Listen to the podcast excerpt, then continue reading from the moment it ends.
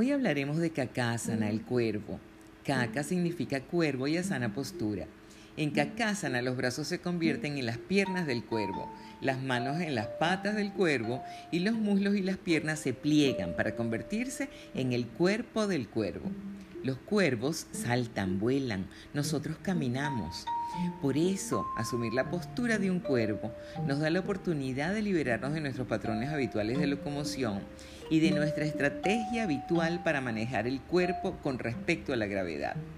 Kakasana requiere equilibrio, concentración, aporta enfoque, calma, claridad mental y atrevimiento. Cualidades que se extienden no solo a la parte física, sino también a la parte anímica, mental y espiritual.